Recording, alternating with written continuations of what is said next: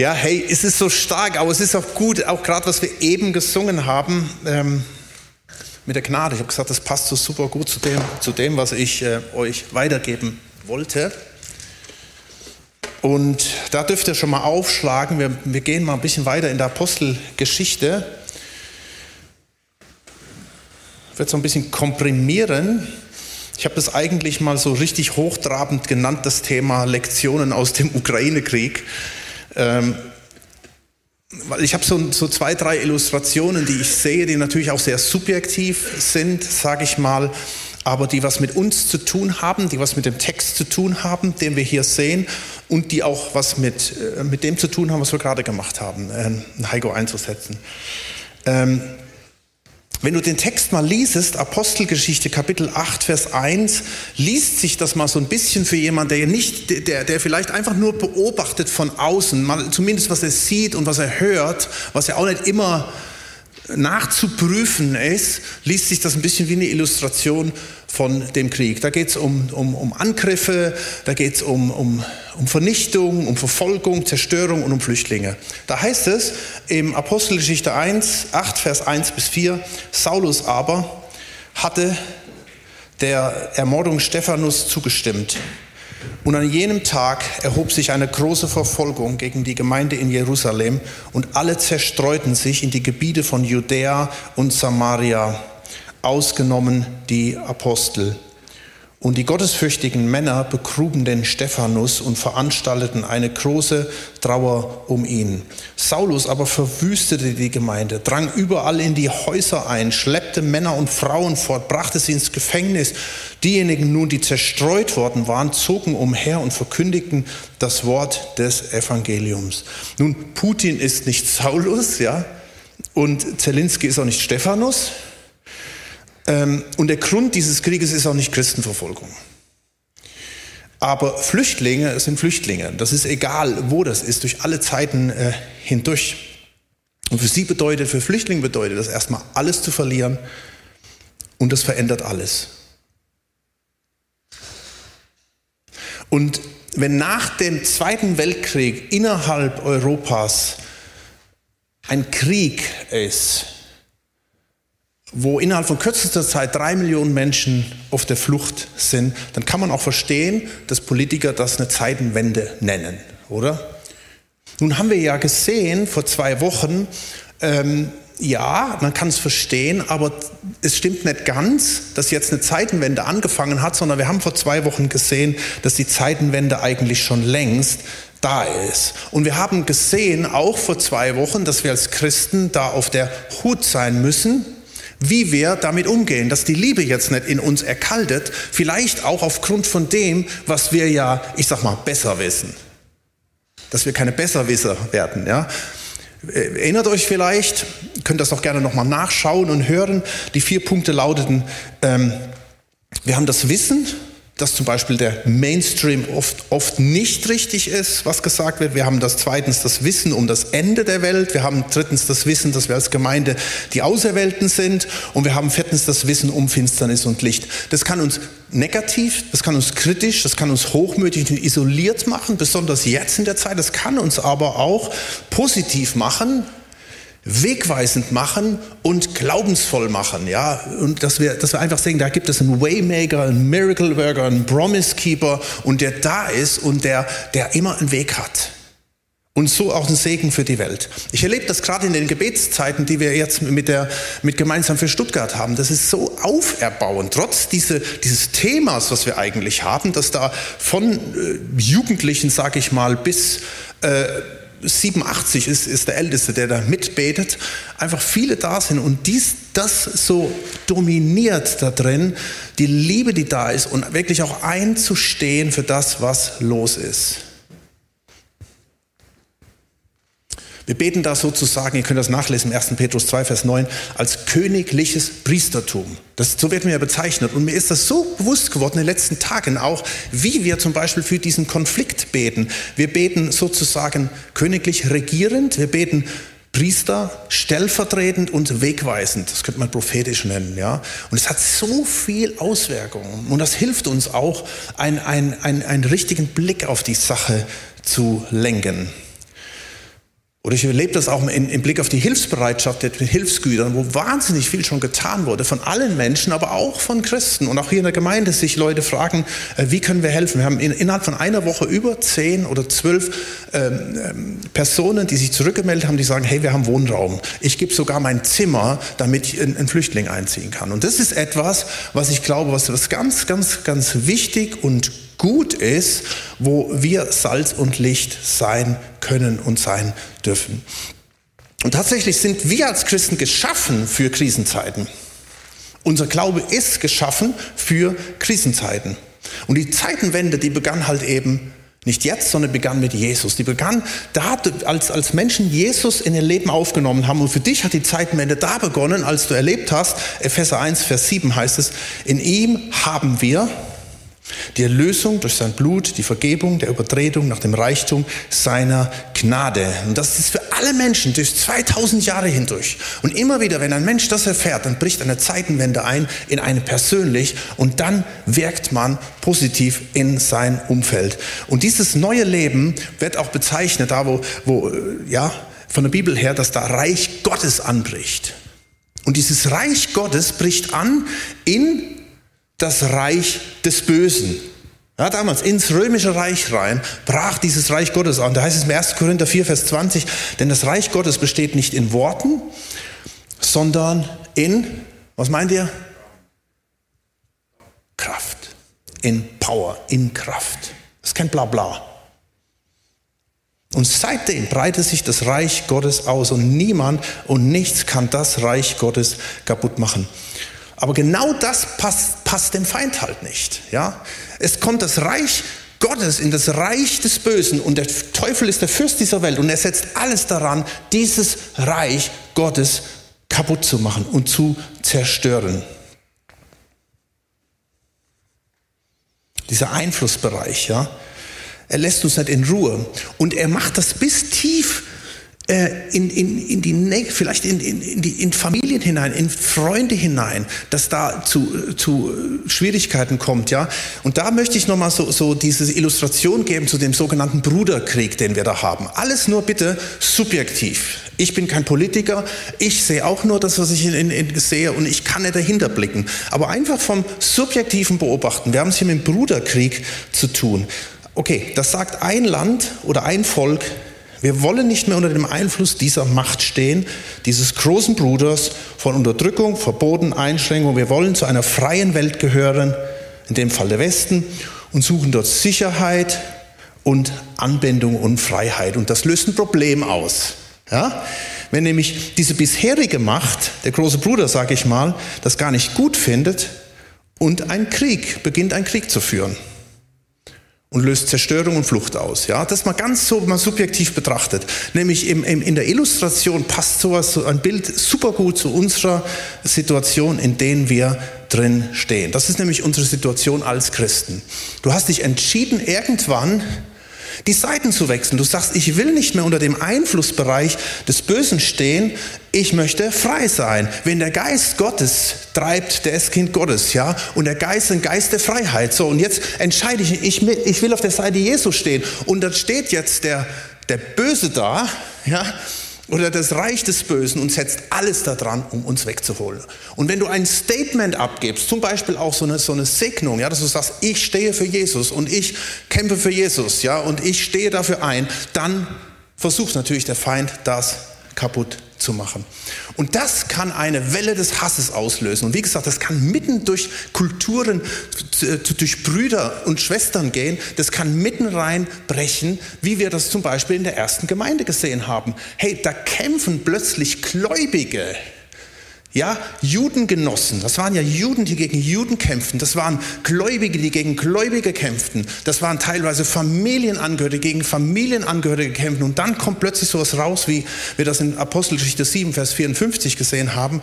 Als sie das aber hörten, schnitt es ihnen ins Herz. Also diese Oldschool, ja. Und sie knirschten mit den Zähnen über Stephanus.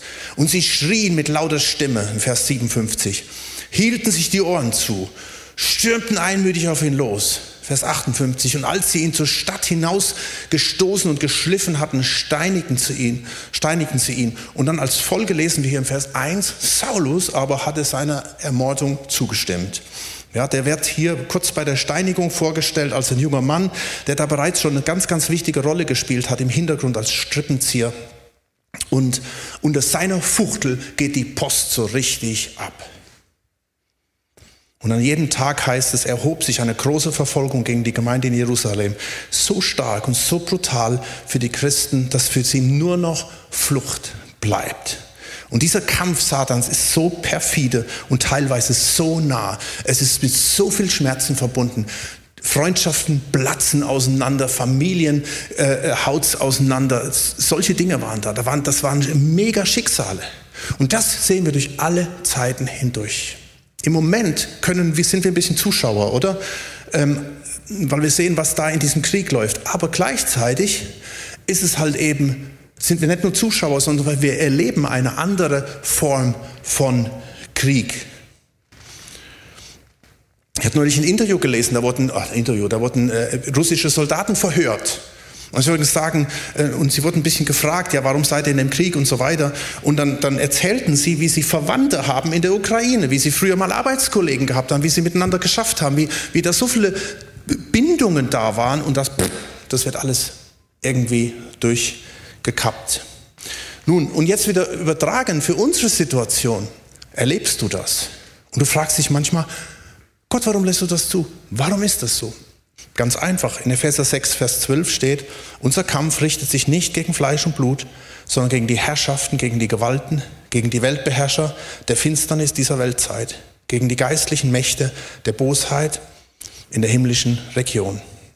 Und dann lesen wir hier in Vers 1, äh, im, ähm, hier in den nächsten Versen, und alle zerstreuten sich in die Gebiete von Judäa, ausgenommen die Apostel. Und gottesfürchtige Männer begruben den Stephanus, veranstalten eine große Trauer um ihn. Saulus aber verwüstete die Gemeinde, drang überall in die Häuser ein, schleppte Männer und Frauen fort, brachte sie ins Gefängnis. Weißt du, Satan weiß, was er verloren hat an uns und er weiß, dass er verloren hat. Und er setzt alles daran, uns zu versuchen deutlich zu machen, dass er nach wie vor die Kontrolle hat. Vorher, als wir noch in diesem anderen Reich unterwegs waren, war alles in Ordnung. Ging es dir vielleicht sogar noch besser. Und du folgst jetzt Jesus nach. Du triffst, hast du schon mal erlebt, du triffst irgendeine Entscheidung aufgrund von dem, was du gehört hast, gelesen hast, gebetet hast und du sagst, und Jesus jetzt. Ja, und dann kurze Zeit später passiert irgendwas komisches. Oh Gott, das kann doch nicht sein, warum ist das denn so? Das ist ganz klar, weil der Teufel das einfach nicht will. Ermordung, Verwüstung, Verfolgung. Aber weißt du was? Diese Dinge haben nicht das Zeugs dazu, irgendwas nochmal zu wenden und zu erschüttern. Das Einzige, was sich erschüttert, ist das Umfeld, in dem wir uns bewegen. Das sehen wir zum Beispiel bei der ersten Gemeinde. In Apostelgeschichte 4, Vers 31 steht, und als sie gebetet hatten, da fing gerade so mal die erste Verfolgungswelle an, ja. Als sie zusammenkamen, und als sie gebetet hatten, erbebte die Städte, wo sie versammelt waren, und sie wurden alle mit dem Heiligen Geist erfüllt und redeten das Wort Gottes mit Freimütigkeit. Das ist das, da ist die Power Gottes drin. Das ist so entscheidend wichtig, dass wir in dieser Zeit, wo du merkst, die Luft wird dünner, es wird enger, es wird kritischer, es wird alles irgendwie komisch, dass wir in dieser Zeit das Wichtigste tun. Wir binden uns an Gott, wir gehen ins Gebet, wir suchen seine Nähe. Das macht die erste Gemeinde. Und sie wurden erfüllt mit dem Heiligen Geist. Und da erbebt die Städte um sie herum. Da passiert was. Freimütigkeit, das ist so ein starkes Wort. Nun vielleicht noch mal eine letzte Illustration aus diesem Krieg. Auch das wieder ganz subjektiv als Beobachter. Ja? Du siehst jetzt öfters äh, diesen Wladimir Zelensky da. Äh, und ich finde, er wirkt irgendwie schon interessant, oder? Also er wirkt jetzt nicht wie so ein aalglatter Politiker, der da hockt und irgendwelche Reden schwafelt. Er wirkt auch nicht wie irgendein Oligarch. Ja, er sitzt da in seinem olivgrünen T-Shirt, unrasiert, teilweise da irgendwo in der Front unterwegs Und irgendwie macht das Eindruck. Es macht Eindruck für Menschen. Jetzt könnte man sagen, ja, er ist ja auch Schauspieler. Was er tatsächlich auch ist, ja. Aber einfach so, wie das wirkt. Wie er mutig die Stellung hält und offensichtlich sich nicht beeindrucken lässt von den Drohungen, ja. Ein anderer wäre vielleicht längst abgehauen im Ausland und hätte große Reden gehalten. Das wäre der, wär der Mann der Stunde. Der wird in allen, der wird ja übertragen immer hier in alle Parlamente. Das wäre der Mann der Stunde. Der wird jetzt in der ganzen Weltgeschichte rumreisen, vor der UNO und ähm, vor der Knesset und vor dem Bundestag und überall würde er gefeiert. Aber er bleibt dort sitzen. Und für mich ist es einfach eine Illustration. Ähm, ich sehe einfach, dass, dass, als würde Gott sagen, hey, schau, das ist eine Illustration dafür, wie wir unser Leben leben. Das heißt an der Stelle im Hebräer, ähm, die ich auch irgendwo hier in meinen Unterlagen stehen habe und sie jetzt gar nicht finde, kommt vielleicht gleich noch. Ähm, Im Hebräer heißt es, wir sind nicht von denen, die weichen. Wir sind nicht von, wir müssen nicht weichen. Wir dürfen Teufel immer wieder sagen, Teufel, du kannst machen, was du willst, ich werde nicht weichen im Namen Jesu. Ich halte an Jesus fest und umso mehr. Und wenn du dein, die Temperatur noch mehr aufdrehst und ich werde noch mehr den Namen Jesu ausrufen und ich werde noch mehr äh, beten und ich werde mich noch mehr an Jesus festhalten und umso mehr werde ich zu Gott schreien. Das ist für mich so eine Illustration, ja, einfach das zu sehen. Die Temperatur steigt, aber du sitzt da und sagst, nein, ich weiche nicht. Man könnte hier bei den ersten Christen denken, das ist der Triumph des Bösen. Ja, sie werden verstreut, sie werden vertrieben und es ist aus. Ich meine, es ist auch. Es muss sich mega schlimm angefühlt haben für die ersten Christen. Die haben alles verloren. Sprech mal mit jemand, der geflohen ist und der alles verloren hat. Und sie fragen sich sicherlich auch, Mensch Gott, warum hast du das zugelassen? Warum passiert nichts? Es ist doch immer wieder, da hast du mächtig eingegriffen und warum passiert da nichts? Und dann liest du im Vers 4, diejenigen nun, die zerstreut waren, zogen umher und verkündigten das Wort des Evangeliums. So Satan, nimm das. Ja, nimm das. Er hat sich verkalkuliert, vermutlich. Sonst hätte es vielleicht besser in Ruhe gelassen. Und tatsächlich, ähm, die Zeit zeigt, je mehr wir Christen in Ruhe gelassen werden, in einer bestimmten Wohlstandsgesellschaft, umso mehr nimmt das Brennen und die Intensität ab, Jesus zu suchen, ihm zu folgen, ihn zu lieben mit ganzem Herzen. Das, das ist ein Zeichen der Endzeit. Die Liebe wird in vielen erkalten. Und da, wo der Druck zunimmt, ich will das nicht, das will keiner von uns, aber da, wo der Druck zunimmt, das bringt uns wieder näher an den Thron Gottes. Und das ist das Gebot der Stunde. Also, zusammenfassend, das Wesen des Reiches Gottes. A, wir wissen um die Zeit, die Zeitenwende. B, darum setzen wir voll auf die Erlösung Jesus und wünschen uns noch viele und wünschen uns, dass da noch viele mit dazukommen, die das auch erleben.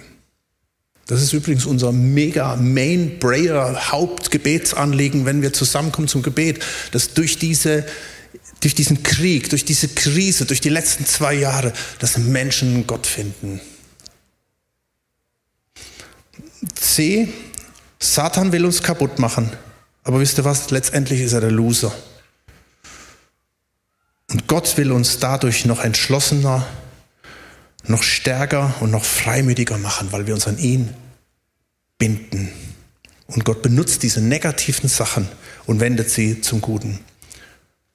Und darum möchte ich am, am, am Ende äh, euch nochmal diese Worte mitgeben, die der äh, Paulus, der Mentor Paulus, seinem Menti ähm, Timotheus weitergibt. Der zweite Timotheusbrief ist deshalb so entscheidend wichtig, weil es sind die letzten Worte von Paulus.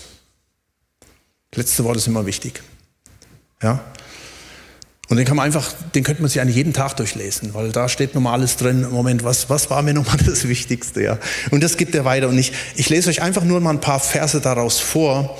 Und die sollen, das soll ein Rat sein von Paulus an Timotheus, das soll ein Rat, Gottes Rat sein an uns und vielleicht auch verpackt die hier, vielleicht auch mein Rat an, an den Heiko. Weil wir gerade jetzt auch ihn eingesetzt haben. Da heißt es im 2. Timotheus Kapitel 1, Vers 9, er hat uns ja errettet, Jesus, und berufen mit einem heiligen Ruf, nicht aufgrund unserer Werke, sondern aufgrund seines eigenen Vorsatzes und der Gnade, die uns in Christus Jesus vor ewigen Zeiten gegeben wurde. Wir haben nichts verdient, völlig unverdient, aus Liebe hat er uns gerettet. Wir können es nicht begreifen. Kannst du verstehen, warum du zu den wenigen Menschen gehört, die Jesus kennen? Nein, das wirst du nie verstehen. Wir werden es nie verstehen, warum er uns immer wieder vergibt, weil er sich, warum er sich immer wieder zuwendet, obwohl wir es so häufig verbocken. Das heißt, auch im, im Timotheus heißt es, selbst wenn wir untreu sind, bleibt er doch treu, denn er kann sich selbst nicht verleugnen. Dann heißt es weiter, Vers 10, die jetzt aber offenbar geworden ist durch die Erscheinung unseres Retters Jesus Christus, der dem Tod, schaut, der dem Tod die Macht genommen hat und Leben und Unvergänglichkeit ans Licht gebracht hat durch das Evangelium. Er hat dem Tod, er hat dem Teufel die Macht genommen. Das ist der Triumph, den haben wir in uns drin. Und das muss man immer wieder auch mal zum Ausdruck bringen, auch das zu zitieren. Teufel, du hast keine Macht mehr über mich. Die Sünde hat keine Macht mehr über mich. Es heißt im, im Römer 6, wir sind der Sünde gestorben. Wir fallen in Sünde, ja, aber ich wende mich sofort wieder zurück an Gott und ich lebe ein Leben der Buße, ich lebe ein Leben der Hingabe, ein Leben in der Abhängigkeit von Jesus. Er kann uns nicht zerstören. Vers 11. Und für das ich als Verkündiger und Apostel und Lehrer der Heiden eingesetzt worden bin für dieses Evangelium. Das gilt natürlich jetzt auch für Heiko, ja, das ist ein super, super Satz. Wir setzen ihn jetzt gerade ein als ein Lehrer. Hier steht vielleicht auch ein Apostel, ja, aber ein Apostel, Lehrer. Es, wir setzen ihn ein in den Dienst. Und wir haben für ihn gebetet, aber letztendlich sind wir alle irgendwo eingesetzt. Da, wo du bist, da, wo du stehst. Und weil du, wenn du da dieses Ja wieder, gerade jetzt in dieser Zeit zum Ausdruck bringst, sagst, ja, und dennoch, und dennoch folge ich dir nach, dann wirst du erleben, kommt wieder gerade eine Opposition, aber du siehst auch, dass er stärker ist. Das heißt in Vers 12, aus diesem Grund erleide ich dies auch. Das ist mit Leid verbunden. Machen wir uns nichts vor, es ist so. Aber, dann kommt das große Aber, aber ich schäme mich nicht, denn ich weiß, an wen ich glaube. Und ich bin überzeugt, dass er mächtig oder mächtiger ist, dass er mächtig ist, dass mir das, Anvert, das mir anvertraute Gut zu bewahren bis zu jenem Tag, bis er wiederkommt, bis an den Schluss. Halte dich, sagt jetzt Paulus zum Timotheus, halte dich an das Muster der gesunden Worte, die du von mir gehört hast. Im Glauben, in der Liebe, die in Jesus Christus ist. Dieses edle und anvertraute Gut bewahre durch den Heiligen Geist, der in uns wohnt. Lass uns daran festhalten, wie Niemals zuvor. Lass uns das Wort kennen, lass uns die Bibel kennen, lass uns das lesen, lass uns die Bibel hören, lass uns die verinnerlichen, ja, zitieren. Hey, das, das Wort Gottes hat so viel Power, wenn du keine, keine Möglichkeit mehr zu Gebet hast. Ich habe in den letzten drei Wochen so viele Bibelverse mir aufgeschrieben, die in dieser Gebetszeit genannt wurden.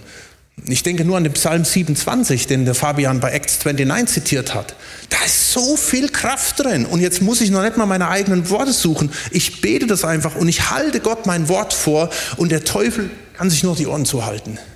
Er muss weichen im Namen Jesu, weil ich das ausspreche. Er, der in uns ist, ist stärker als der, der in der Welt ist.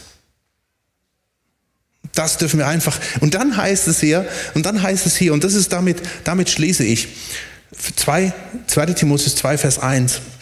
Und das wünsche ich dir, das wünsche ich dir, Heiko, das wünsche ich mir, das wünsche ich uns. Da heißt es, und du nun, mein Kind, sei stark in der Gnade, die in Jesus Christus ist. Lass uns daran festhalten, das anvertraute Gut. Lass uns an Jesus festhalten. So dürfen wir freimütig sein. Wir müssen keine Angst haben. Wir müssen jetzt nicht einen Run machen auf das Öl im Aldi. Hey, so ein Müll. Vor zwei Jahren war der Run aufs Klopapier und jetzt ist das Öl aus. Und wie viele Christen, neulich hörte ich vom Christen, der hat das, seine, seinen Keller voll gestopft mit Sachen. Ja, es können Dinge passieren. Es können Dinge passieren, aber unser Ding ist nicht in erster Linie Öl im Aldi zu kaufen, sondern gerade jetzt hebt eure, eure, eure Häupter empor, wenn ihr das seht. Und lasst uns auf, auf Jesus schauen. Und das möchte ich einfach uns allen mitgeben. Du, mein Kind, wir müssen stark sein. Nicht stark in unserer NATO, in der Bundeswehr, in der Wirtschaft. Da kann man vielleicht auch sagen, okay, macht, macht das. Aber stark in der Gnade, stark in Jesus. Josua, sei stark und mutig. Nicht ein starker Krieger und hier mach noch ein bisschen Übungen und mach noch ein bisschen Training und rüste deine Armee auf, sondern Josua sei stark. Und Psalm 27, Vers 14, und harre auf den Herrn, sei stark und dein Herz fasse Mut und harre auf den Herrn. Lass uns beten und aufstehen. Herr, für mich war das so, eine Ermutigung, auch gerade im Zeichen dieses Krieges. Und tatsächlich habe ich immer dieses Bild von diesem Zelensky da vor mir, wo er da sitzt, wo wir jetzt auch nicht richtig wissen, wir, sehen diese Bilder und alles, aber ich sag mir, ich sehe dann plötzlich, als würdest du mir sagen, schau, renn nicht weg, lauf nicht weg.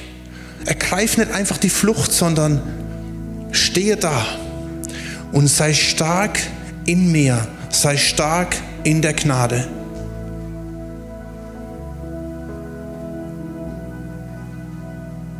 Schau mir nochmal auf das Bild hier von der Gemeinde. Die Gemeinde wird verfolgt, das könnte man als Schwäche deuten, aber das Evangelium verbreitet sich, Stärke. Wir erleben vielleicht vermeintliche Niederlagen, das könnte man als Schwäche bezeichnen, aber wir sind uns dessen bewusst, dass es nicht an uns liegt und bauen voll auf die Gnade was die Stärke. Wir erkennen unsere Defizite und Unperfektheit. Das könnte man als Schwäche deuten, ja. Aber wir setzen voll auf die Kraft und Vollmacht Gottes Stärke. Und Herr, und so komme ich jetzt vor dich, so wie wir vorhin auch für den Heiko und für die Heidi gebetet haben. Wir alle brauchen wieder neu diese Hinwendung zu dir und wir wenden uns neu hin zu dir. Und dein Wort hat Kraft. Du bist der, der ja, der dieses Reich Gottes begonnen hat in uns. Und wenn ich nur allein denke, da müssen die Christen fliehen und das Evangelium verbreitet sich. Und dieser Saulus, der so ein Erzfeind, so ein Hasser war, der so viele Christen am Gewissen gehabt hat, dem begegnest du und holst ihn von seinem hohen Ross runter. Und das kannst du auch tun, auch jetzt in der heutigen Zeit. Aber wir wollen uns einfach demütigen vor dir. Wir wollen dir nachfolgen. Fülle uns, Heiliger Geist. Schenk uns eine neue Leidenschaft, dir zu dienen. Und wir wollen dich suchen von ganzem Herzen. Es ist so gut, dich zu kennen. Es ist so gut, dir nachzufolgen. Wir wollen dich jetzt nochmal anbeten.